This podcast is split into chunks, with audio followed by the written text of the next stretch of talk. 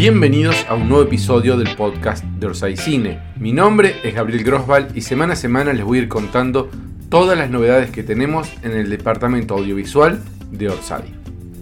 En este podcast de Orsay Cine hemos hablado con técnicos, camarógrafos, Vanessa Pagani nos explicó cómo se hace un presupuesto, hemos hablado con una cantidad de profesionales inmensa y llegó el momento de presentar a los abogados que están atrás de todos los proyectos de Orsay Audiovisual, que parecería como si Orsay no, no, no tiene abogados, porque es tan buena onda, todo tan lindo, todo, que un mundo perfecto donde los abogados no son necesarios.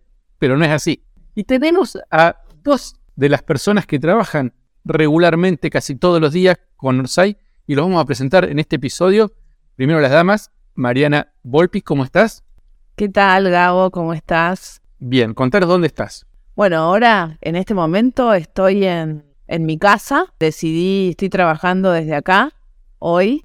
¿En qué barrio? Eh, Vivo en San Telmo y bueno, acá eh, muy contenta de ser parte de esta comunidad. Igual ya tengo otras cosas para decir de tu presentación. Bueno, saludemos primero a Amadeo Zanotti, que ¿cómo estás? En la mesa también acá reunido con nosotros hoy. Hola Gabo, ¿cómo estás? Buen día. Hola Mariana. ¿Dónde estás, Amadeo?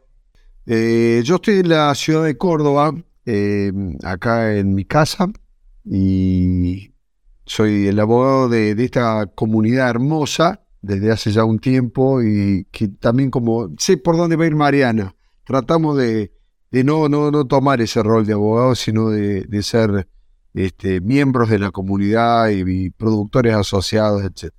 Te escucho igual, Mariana. ¿eh? Sí, sí, qué bueno lo que me encanta ya tener esta conexión con Amadeo, Córdoba, Buenos Aires. Eh, no hay distancia. Nosotros con Amadeo estamos trabajando juntos hace dos años, más o menos, desde que empezó la Uruguaya.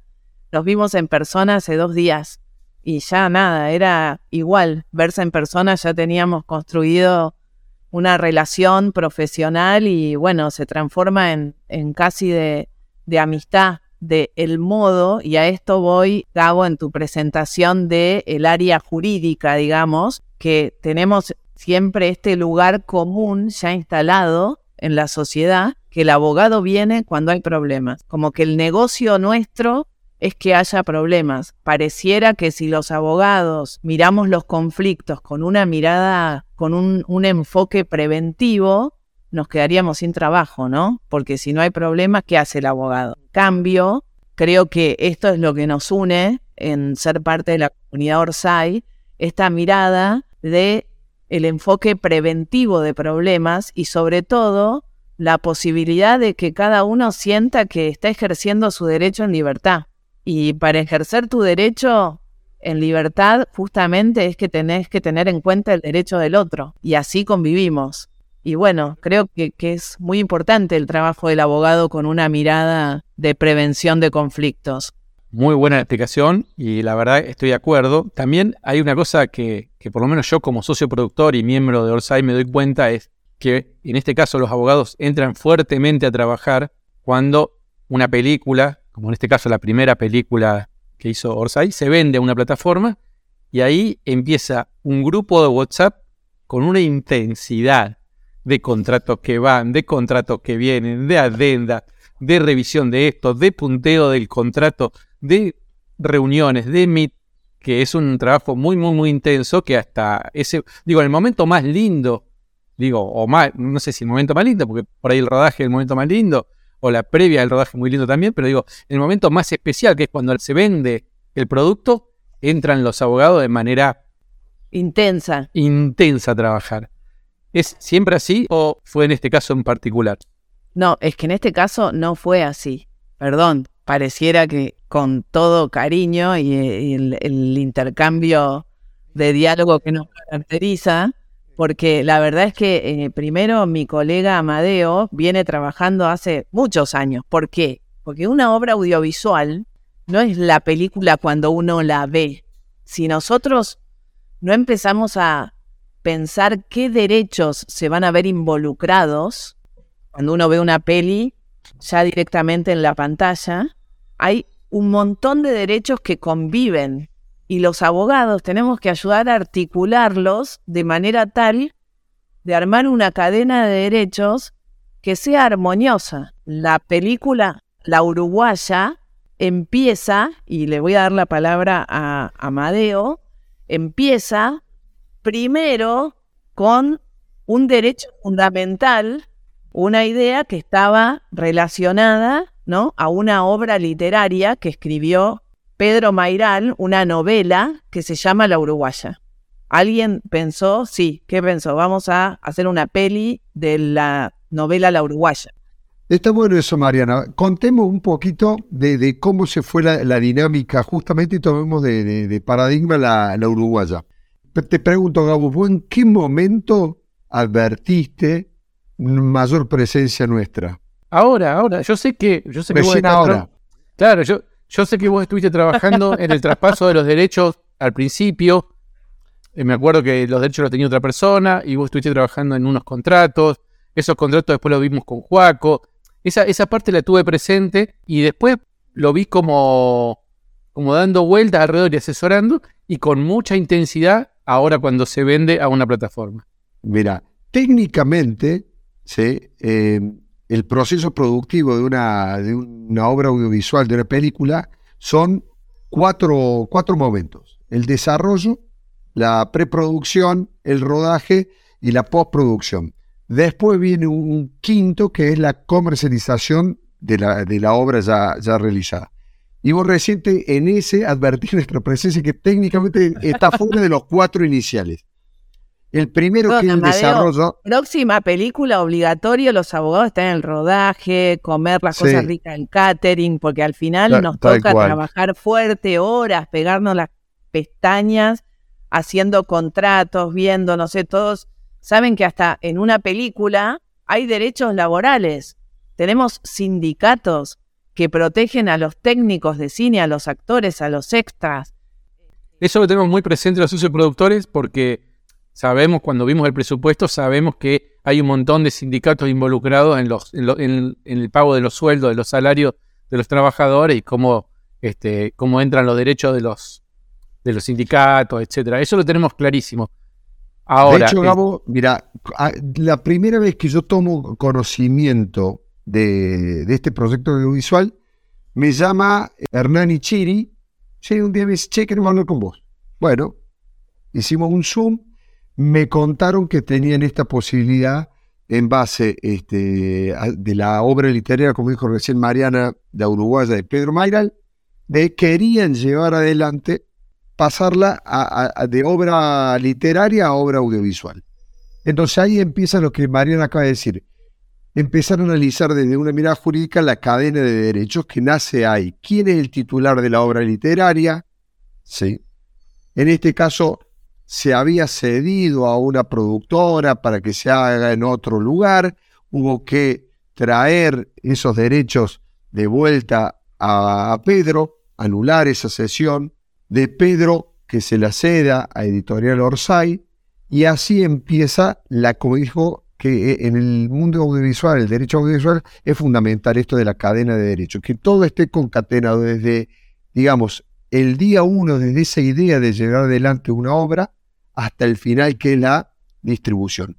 Y en el medio aparecen todos estos contratos de, con los autores, este, quién van a ser eh, los, directores, los guionistas, etcétera, etcétera, que van armando todo este entramado. Después en el momento de lo que decía Mariana, algo tan simple como en el rodaje que aparezca una, este, una escena en donde haya, no sé, un cuadro, una obra este, un cuadro colgado en una habitación que parece algo tan, tan simple, tan, tan inofensivo, después se aparece el autor de esa obra y dice, ¿por qué una obra o una escultura en, la locación donde están, donde se grabó la, película, donde se filmó?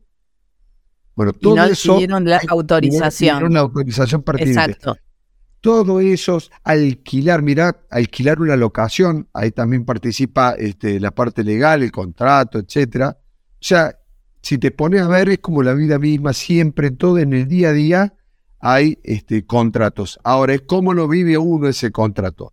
Hay nosotros tratamos, bueno, ya es del concepto de comunidad Orsay, de ser que sea todo ameno, este, todo dialogable, todo acordable. Tratamos de, que los acuerdos sean más verbales que por escrito, pero naturalmente hay ciertos contratos. Claro, el contrato escrito es fundamental que refleje lo que las partes acordaron charlando. Si no, es un contrato que no, no va a tener una fuerza para que sea cumplido de una manera armoniosa, colaborativa, como parte de una comunidad. Y lo que yo quiero agregar acá a lo que bien explica Amadeo es que esencialmente una obra audiovisual es una obra autoral, ¿no? Autoral que la ley de propiedad intelectual, la ley es la número 11723, si alguien quiere ir a chusmear, cómo esa ley protege a los autores y también a los productores, regula las obligaciones, dice quiénes son los dueños de las obras y cuando habla de una película, de una obra audiovisual, de una obra cinematográfica, dice que es una obra en colaboración. Y eso es maravilloso, porque, o sea, me encanta ese concepto donde se describe eh, a la obra audiovisual como una obra en colaboración y pone ahí como titulares de los derechos a los autores que son guionistas, director, si es una obra musical el compositor de la música y también pone al productor. Ahora, esto los pone como titulares de derechos. Después, para poder comercializar esta película, que es exhibirla, hay que ceder los derechos. Porque los derechos de autor no es que un autor se desprende de manera así, digo, toma, te cedo mis derechos, te los cedo gratuitamente. Bueno, ahí tenemos una situación porque, por ejemplo, en la música, los compositores de la música, los autores de las canciones, muchos nos dijeron, no, yo quiero darlo gratuito para que esté en la película. Y después nos encontramos con que, con que la ley y la jurisprudencia y fallos, todo. Presume la onerosidad. presume gratuita, pero está bien porque es una cuestión de protección de los autores. ¿Qué quiere decir eh, presume gratuita? ¿Qué quiere ah. decir eso? Que la ley y la jurisprudencia, en muchos casos, presume que la cesión de los derechos no es gratuita. Y esto, yo estoy diciendo que no es tan mal, está bien para evitar abusos en relación a los autores y el uso de sus obras. ¿Entendés? No, me lo, me lo regaló. Sí, vos decís que lo regaló, pero yo, le, pero yo le pagué en realidad. Claro, con el afán, con el afán de proteger. No le pagaste. No le pagaste. Lo, realmente en este caso, digo que hay autores, en este caso en, en nuestra peli, que sobre todo compositores de música, de temas, que dijeron, no, Tomás, yo te lo, te lo quiero dar gratis, pero no se puede hacer eso. ¿Pero por qué no se puede? No entiendo cambio de lógica, Gabo. Pensarlo así. Lamentablemente, en la industria cinematográfica, a ver, en todos los trabajos, incluso eh, en el ámbito nuestro, Mariana, del derecho, conocemos... Sí, el derecho laboral, decís, no... Claro, cuando empieza uno a trabajar con, la escasez y la necesidad de trabajo que hay, uno dice, che, este, puedo trabajar en tu estudio jurídico y es muy usual, a decir, no solo yo te estoy hablando de lo de, jurídico porque es mi rol, pero en todas las industrias ocurre lo mismo. Bueno, pero no te voy a pagar porque estás aprendiendo, la típica. Bueno, en la industria audiovisual y de la música, etcétera, ¿qué se usa? Eh, en la música, ¿querés tocar ser el soporte de tal banda que es buenísima? Sí, bueno, pero vení gratis y no te pago cassette. Acá igual, querés que esté tu, tu, tu composición, tu música en la película la uruguaya, muy buenísimo, pero va gratis. Yo te, ¿Cuál es la, vendría a ser la contraprestación? Y que te voy a dar visibilidad. Bueno, entonces, la ley para proteger esos abusos presume que toda contratación y cesión de derechos tiene que ser onerosa, no puede ser gratuita. Es una presunción justamente para evitar el abuso. Pero eso a su vez es un boomerang, porque ocurre lo que dice Mariana. En este caso viene, qué sé yo, alguno de los, de, los autores de los temas musicales que quieren participar y son parte de la comunidad y dicen, che, este, Orsay, toma, acá está mi tema, pero gratis, yo no te como un centavo porque quiero participar de onda. No estamos abusándonos de ese autor. Y vienen la, a la hora de comercializar la película a una distribuidora, ¿sí? ellos que tienen que controlar la cadena de derechos, les salta la alarma y dicen, esperen, acá hay una sesión de un derecho que es gratuito y no puede ser. No, no, sí puede ser. Y caemos en esas discusiones. Claro, y entonces te dice, ¿qué, qué le pasa a la plataforma, a la OTT o a una distribuidora más tradicional, ¿qué le pasa? Dice, no, mira, ¿qué pasa cuando una sesión es gratuita? Puede ser objetable. Entonces, capaz te estoy comprando la peli y en tres años me aparece el autor de esa canción y dice, ey, ey, pará, a mí me mintieron y me hicieron ceder esto gratuito y agarra y hace un reclamo. ¿Se entiende ahora? entiendo ahora un poco el concepto, me parece bastante... Enroscado. Sí, me, voy a guardar mis adjetivaciones y calificaciones al sistema. Pensamos lo mismo, estamos luchando con eso, Gabo. ¿eh? Estamos de acuerdo, pero también estamos de acuerdo, y yo estoy de acuerdo porque sé que nosotros no, no vamos a aprovecharnos de nadie, porque yo confío en nuestra palabra, en nuestros principios, en nuestro modo de, de entender la vida. Pero es cierto que nada, vivimos en una sociedad donde eh, el abuso entre las personas es constante. Entonces, no está mal que la ley tenga esta alerta de protección. Ahora, una pregunta. Yo, eh, según escuché o leí en alguno de los chats, en estas charlas, hay un seguro que también se puede sacar. exacto. ¿Tiene que ver con eso? Sí, tendría que ver con eso. En este caso, o sea, eh, ese seguro re fuerte que piden que hace tiempo no se usaba, se empezó a usar ahora, es un seguro que viene más de eh, las industrias en Estados Unidos, de las grandes industrias y las grandes producciones. Y bueno, no está, no está mal que esté ese seguro, es un seguro muy caro y nosotros acá en la Uruguaya lo estamos contratando en esta etapa, como dice Gabo, en esta final que pareciera que es el único momento que estamos trabajando y esperamos que quede claro en este podcast que hace muchos años que venimos trabajando haciendo los contratos de los directores. Y no solo es llevarlo a la, a la, a la palabra, yo, a, a, lo escrito. Yo creo que el trabajo de los abogados también tiene que ver con esto, con participar de las conversaciones y dar un punto de vista, eh, siempre no constructivo, pero a veces de poner algún criterio objetivo, algún límite en las decisiones que uno va a tomar, o al revés,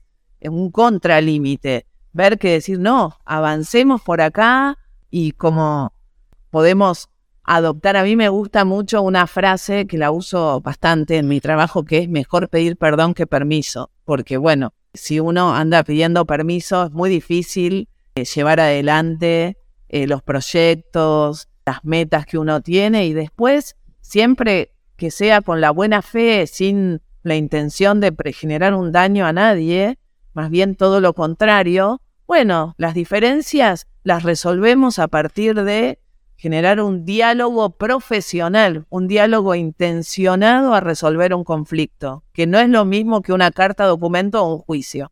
¿Se entiende esto también? Es darle poder y valorar y darle entidad a la palabra, al diálogo como una herramienta de acceso a justicia y no a la justicia, que la justicia serían los tribunales. ¿Qué sería acceso a justicia? Que generemos nosotros nuestra responsabilidad como ciudadanos de generar un ambiente y una comunidad donde tenemos nuestros derechos y obligaciones y los cumplimos siempre tratando de no dañar. No creo que ese es el principio básico. Siendo concretamente a la uruguaya, en términos jurídico-técnicos, por decirlo de alguna manera, ¿cómo estamos en este momento? ¿Estamos bien? ¿Estamos más o menos? ¿Estamos peleándola? ¿Cómo dirían que estamos? Estamos muy bien, siempre hay que ser optimista. Estamos muy bien, excelente. La verdad que muy bien.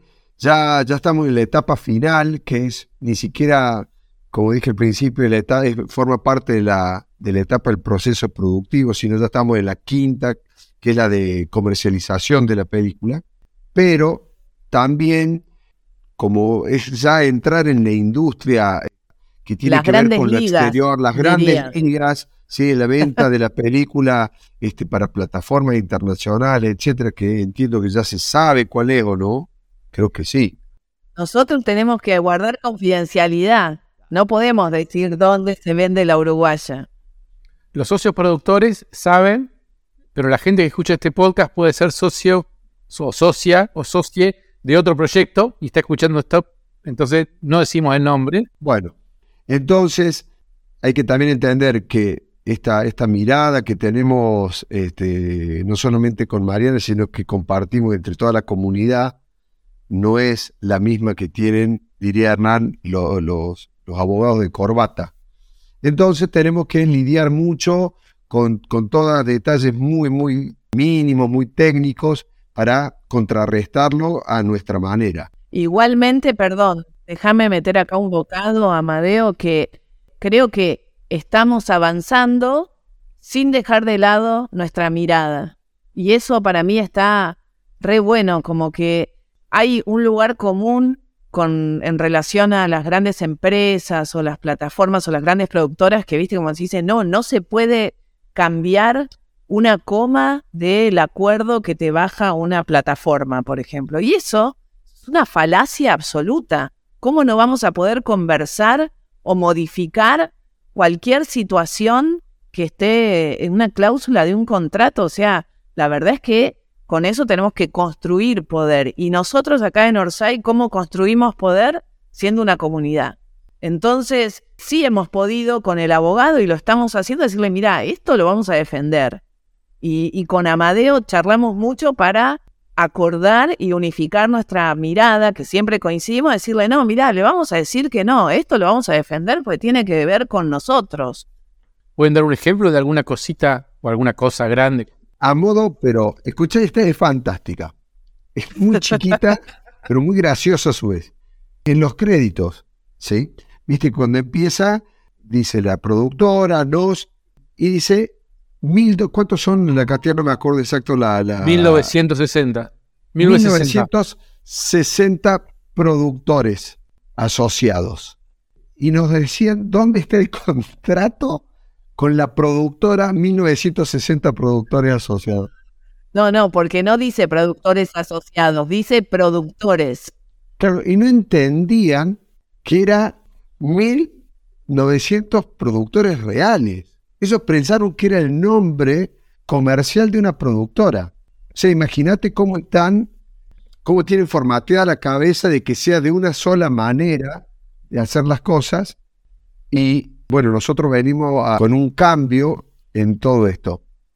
Perfecto. Claro, en realidad ahí también lo que sucedió es que ellos decían, cuando se dieron cuenta, no, mira, no existe la empresa 1645 productores.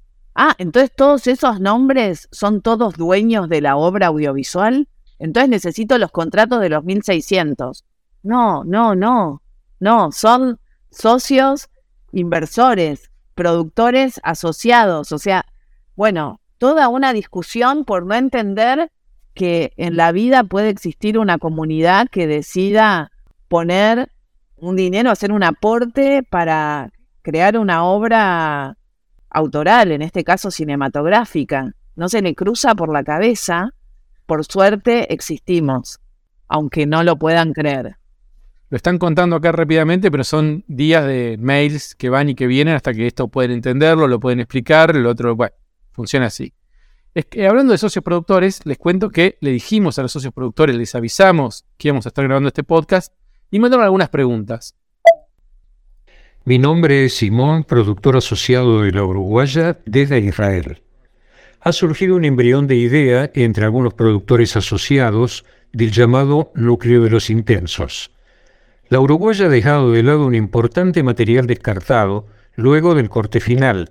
Nos gustaría aprovecharlo para armar un corto dándole otra vuelta argumental, una visión diferente a la de Lucas en el libro y la de su mujer en la película. El objetivo nuestro es hacer un trabajo experimental aprovechando los conocimientos que hemos adquirido en este proyecto, un producto de consumo interno y sin fines de lucro. Y aquí viene la pregunta. ¿Los derechos de ese material se han vendido también a la plataforma que compró la película? ¿Podría existir algún conflicto legal de copyright? Muchas gracias. Qué lindo. Excelente pregunta. No, yo creo que eh, hoy tenemos la posibilidad eh, de, de hacer un, corto, no sé, con el material este, como cuenta este, este socio, eh, tendríamos que volver, vieron que estuvimos hablando hoy de las cadenas de derecho, tendríamos que con Amadeo volver a leer el contrato de adaptación de, de la obra literaria, a ver si tenemos esos derechos o si es solo para hacer una obra audiovisual, porque entienden, esa es la interpretación restrictiva. El autor los derechos que no cede los conserva. Exactamente. No es. Por eso los contratos, este tipo de contratos son muy, en ese sentido, tienen que ser muy minuciosos porque, como dice Mariana, este, si bien no está, no está no se puede, eh, no, está permitido decirte cedo todos mis derechos. Tenéis que especificar cuáles cedes y para qué. Justamente para darle respuesta a este, este, este coproductor asociado. ¿Por qué? Porque puedes reversionar, hacer una remake, este, un spin-off, sacar de ahí eh, cierto tipo de imágenes para hacer un documental, etcétera, etcétera. Y a lo mejor Pedro Mayral, en su momento, siendo el autor inicial de la obra literaria, lo cedió para hacer específicamente una obra audiovisual que sea la uruguaya y que se llame la uruguaya y punto. Con si fuera así el contrato original, no podría. Habría que hacer todo de nuevo la cadena de derechos. Todo el mismo recorrido para hacer una obra derivada de la película. Exacto. Pero normalmente en los contratos eh, se pone también para. Digo, el contrato a nombre de quién está. De Orsay. De Pedro. Eh, Pedro eh, el contrato de Pedro Mairal eh, cede los derechos. Bueno, eso es muy delicado. La verdad que por suerte no lo tengo de memoria, pero había una empresa mexicana, o sea, tenía muchas vueltas este contrato. Entonces, no sé si, si estaba el tema de las obras derivadas. Y la verdad es que esto sí sería una obra derivada de la película, que, que bueno, igual como acá Pedro también es guionista, eh, podemos hacer eh, algún tipo de, de, nuevo acuerdo. Eh, si es que no está, ¿no? Tendríamos que analizarlo de Uno no se acuerda de memoria todas las cláusulas de un contrato, si no seríamos unos desquiciados estos abogados acá. ¿Se, ¿se entiende, Gabo, la respuesta? Pedro es el autor original, ¿sí? de la obra literaria. ¿sí? Entonces él cede los derechos a Orsay para que Orsay haga una obra audiovisual a través de todo lo que venimos hablando. Bueno, habría que ver puntualmente si en esa contrato original le permite a Orsay también hacer obras derivadas y no solamente una obra audiovisual titulada La Uruguaya, porque con eso estaríamos limitados solamente a la película. Lo que dice Marian es que de querer hacer una obra derivada, sí, o reversionarla, sí, tendremos que hacer un nuevo acuerdo que no habría inconveniente, por cierto. También llegó una pregunta para Joaquín Márquez. Hola, Fabi de Pilar, socio productor de casi todos los eventos de Orsay audiovisuales. Quisiera hacer una pregunta, creo que va para el lado de Joaquín, me parece. Con respecto al tema de las negociaciones con la plataforma que compra los derechos de cualquier película o serie, la pregunta que, que me queda flotando es cuando uno firma el contrato que debe tener, no sé, dos millones de páginas, ¿qué pasa con el tema de que ellos eh, una vez que se hacen de los derechos de la peli, pueden lanzarla en el momento que quieran. Eso es lo que me hace un poco de ruido. O sea, esas cosas se negocian. O sea, yo compro, soy plataforma, compro la película, la puedo lanzar al mercado hoy o dentro de cinco años. ¿O hay un tiempo estimado? Me refiero a, nada, a, dar la publicidad al mercado. Yo tengo los derechos y hago lo que quiero con la película, pero también la puedo guardar 10 años sin largarlo al mercado. ¿Qué decís, Joaquín? ¿Cómo es ese tema? Gracias, saludos para todos. Hola Fabi, ¿cómo te va? Bueno, te cuento un poco lo que pasa como cuando uno compra cualquier otra cosa, cuando la compra puede hacer lo que quiere con lo comprado, con lo cual sí, la verdad es que existe una posibilidad de que alguien compre algo y, por alguna razón después no quiera eh, comercializarlo al toque. Lo que nosotros vendimos es la potestad de poder comercializar, o sea, de vender eh, entradas, suscripciones, de lo que, como ellos quieran comercializarla durante un periodo de tiempo. La verdad es que sí, es así como decís.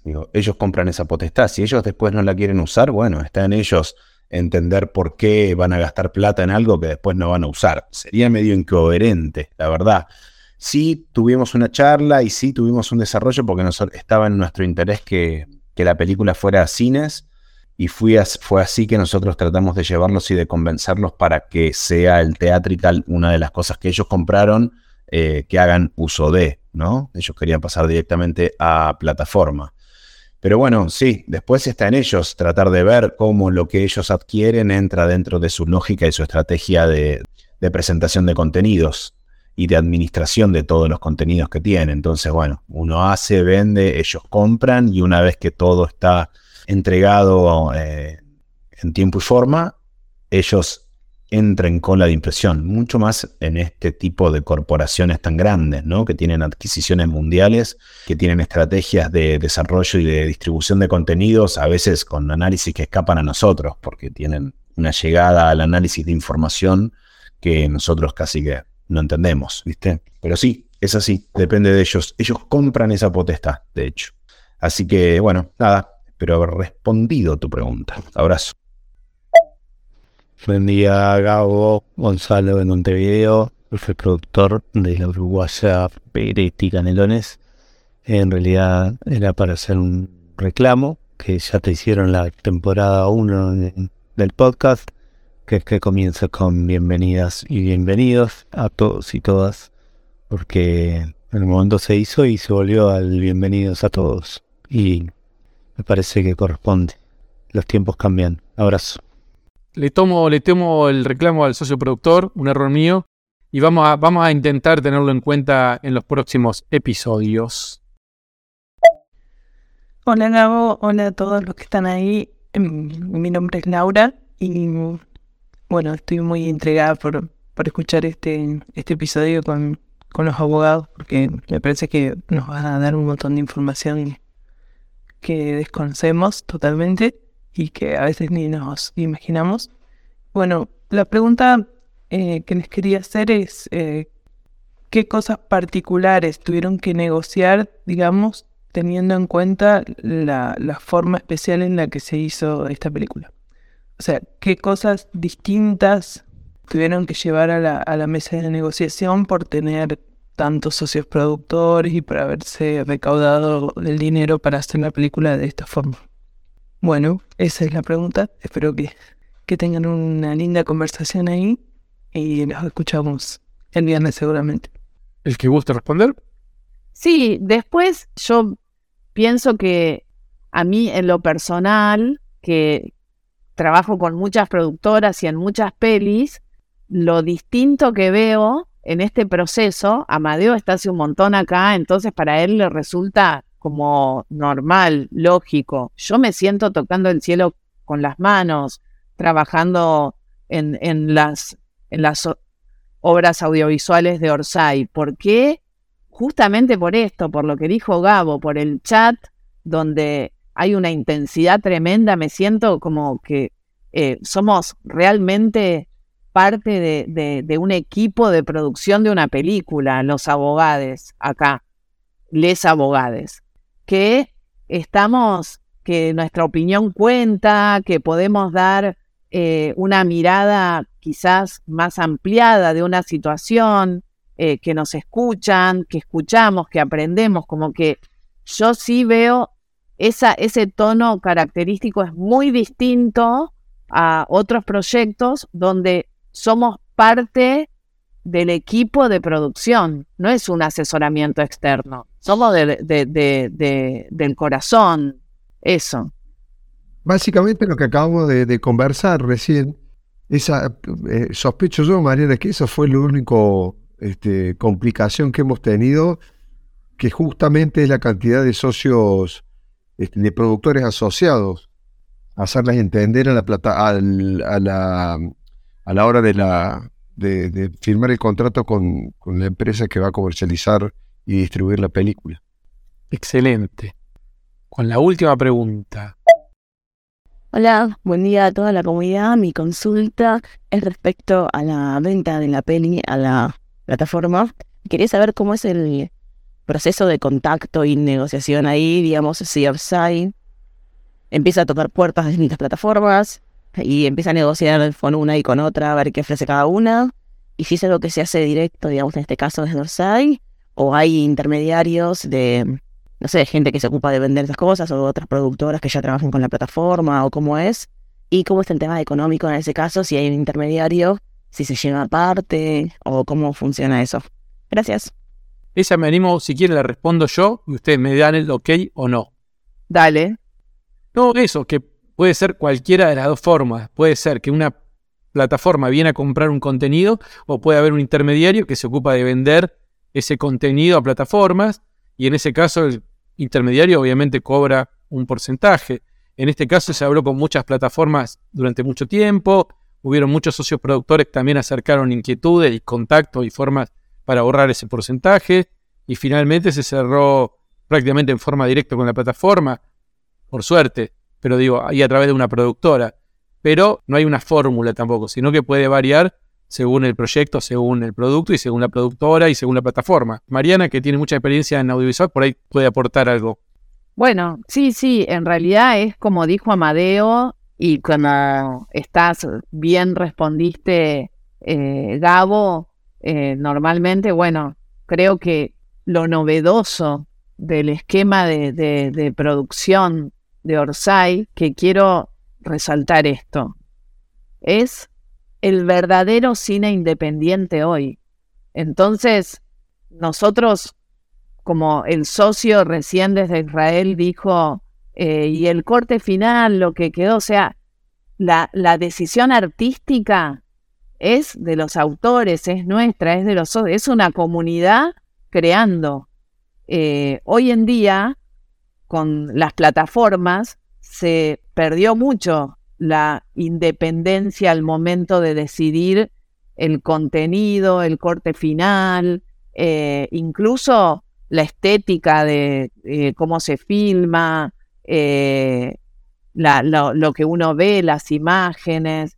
Eh, y la verdad que eso nos aporta un valor agregado que a mí me pasa ahora que algunas personas se enteran que estoy trabajando en Orsay y, y cómo hacen, y está siempre eso, eh, y, y cómo, porque, claro, muchos proyectos que llevan mucho esfuerzo llevar adelante un- una obra audiovisual, hoy qué pasa, puede aparecer una plataforma que dice, mira, te precompro una licencia y te adelanta la plata que acá se consigue con el aporte de los socios, de la compra de, los bonos, te adelanta la plata para hacer tu peli, pero eso viene con qué? Con que cedes todos los derechos, cedes el corte final, pueden hacer lo que quieran, pueden dormir tu proyecto, o sea, eh, es una decisión el camino de la independencia. Hoy es como lo revolucionario, es mi humilde punto de vista. Sí, por supuesto, porque no es lo mismo, muchas veces se confunde esto, que el abogado, la negociación con el abogado. El abogado generalmente no es el que negocia, el que negocia es es la persona en la cual el abogado asesora. Este, por eso por ahí ya nos bajan la, todo lo que es la, información de la negociación puntual para que nosotros la plasmemos en los documentos. Bueno, espectacular. eh, los dos súper agradecidos. Se hizo intensa la charla. Quedaron millones de temas afuera. Por lo menos para mí. eh, estaría hablando dos horas y media. Ustedes tienen que volver a trabajar a los contratos, a sus demandas, a su mundo jurídico técnico. Y yo tengo que volver al mío. Los socios productores tienen que volver a sus mundos también.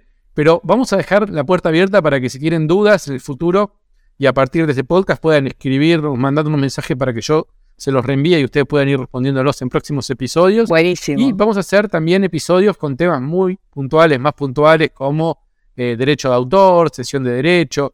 Mariana me comentó que también estaba trabajando en un proyecto sobre violencias en rodajes para, para evitarlo y que, que estaría buenísimo por ahí compartirlo y ampliarlo. Digamos, se amplían un montón de posibilidades y de aspectos de, a partir de esta charla que, que vamos a ir tratándolos en otros episodios. Eh, les agradezco mucho el tiempo y la voluntad de estar aquí. Bueno, muchas gracias. Gracias, Gabo, y contar con, con nosotros este, para todo. Un saludo a toda la comunidad. Socios productores será hasta la semana que viene.